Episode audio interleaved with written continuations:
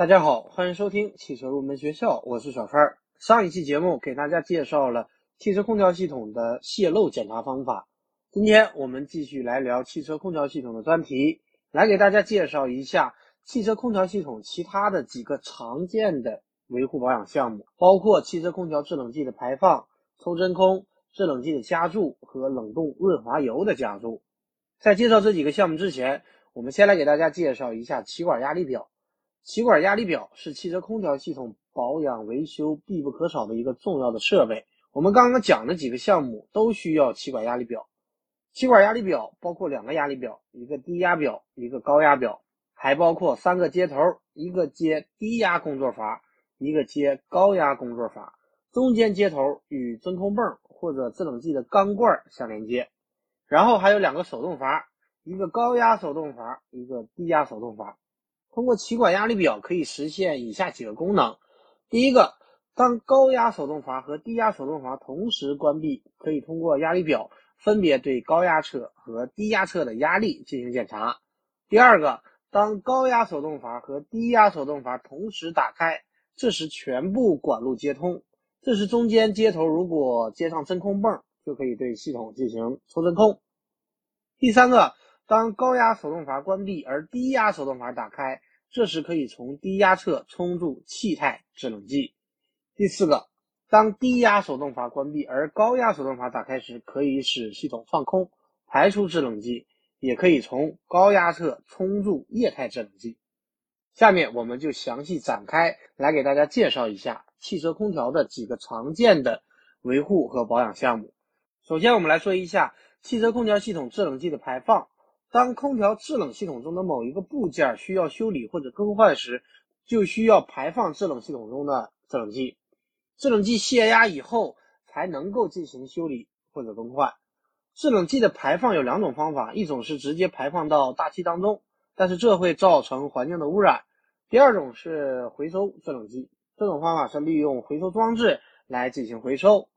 说完了制冷剂的排放，我们再来说一下空调系统的抽真空。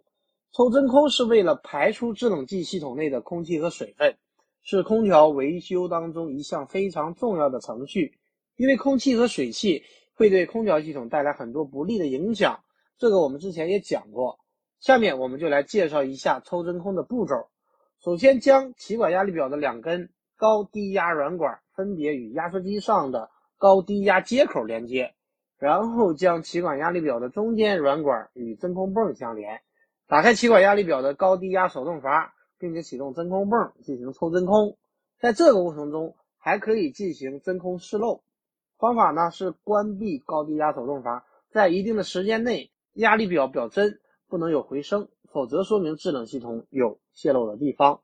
为了最大限度的将系统内的空气和湿气抽出，需要采用反复抽真空的方法。这就是汽车空调系统的抽真空。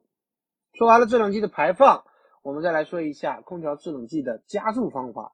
当制冷系统抽真空达到要求，并且经过检漏确定制冷系统不存在泄漏部位，就可以向制冷系统加注制冷剂。在加注之前，一定要确定加注制冷剂的数量。加注量过多或者过少都会影响空调制冷效果。一般在压缩机的名牌上都标有所用的制冷剂的种类和加注量。制冷剂的加注有三种方法，第一种。从压缩机的排气阀，也就是高压阀的旁通孔加入，这种叫做高压端加注。这种方法加入的是制冷剂液体，特点是安全快速。使用这个方法必须要注意，加注时不能够启动压缩机，发动机停转，而且制冷剂罐要求倒立，这一点非常的重要。第二种方法是从压缩机的吸气阀，也就是低压阀的旁通孔加注，这种方法称为低压端加注。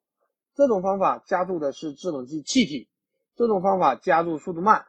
可以在系统补充制冷剂的情况下使用。这种方法制冷剂罐要正立压缩机工作。在实际加注过程当中，还有综合采用两种方法的，也就是先从高压端充注一定的液态制冷剂，然后启动发动机，空调系统工作，再从低压端补充一定的制冷剂。很多修理厂都采用这样的方法。最后，我们来说一下冷冻润滑油的加注。冷冻润滑油加注每次应该按照规定数量加注，一般在压缩机的名牌上都标注了润滑油的型号和数量。但是在加注时一定要注意使用同一个品牌的冷冻润滑油，不同品牌的冷冻润滑油混合使用容易生成沉淀物。那么怎么看压缩机的冷冻润滑油的量呢？一般有两种方法，一种是通过压缩机上安装的试验窗观察冷冻润滑油的量。如果压缩机冷冻润滑油油面达到观察高度的百分之八十位置，一般认为是合适的。如果油面在这个界限以下，则应该添加；如果高于这个位置，则应该放出多余的冷冻润滑油。如果压缩机没有安装试窗口，可以用油尺来进行检查。最后，我们来说一下冷冻润滑油的加注。第一种方法可以采用直接加入法，直接从压缩机的加油塞口加注；也可以采用真空吸入法。先按照抽真空的方法对制冷剂抽真空，然后选用一个有刻度的量筒，盛入比需要补充的量还要多的冷冻润滑油，然后将连接在压缩机的高压软管从气管压力表上拆下来，插入量筒内，启动真空泵，打开气管表上的手动低压阀，这样补充的润滑油就从压缩机的低压侧进入压缩机。当冷冻润滑油达到规定的量，停止真空泵的抽吸。并关闭手动低压阀。采用这个方法加入冷冻润滑油以后，还要接着对制冷系统抽真空，加注制冷剂。有时我们在更换空调系统冷部件以后，还要补充相应等量的冷冻润滑油，因为新空调系统只有压缩机里有冷冻润滑油，其他各个部件没有冷冻润滑油。而空调系统工作以后，冷冻润滑油流动到蒸发器、储液器和冷凝器各个部件，所以在更换了系统部件时，就要补充相应的冷冻润滑油。好的，以上就是本期节目的全部内容。下一期节目我们继续来聊空调系统的专题。感谢大家收听今天的汽车入门学校，我们下期节目再会。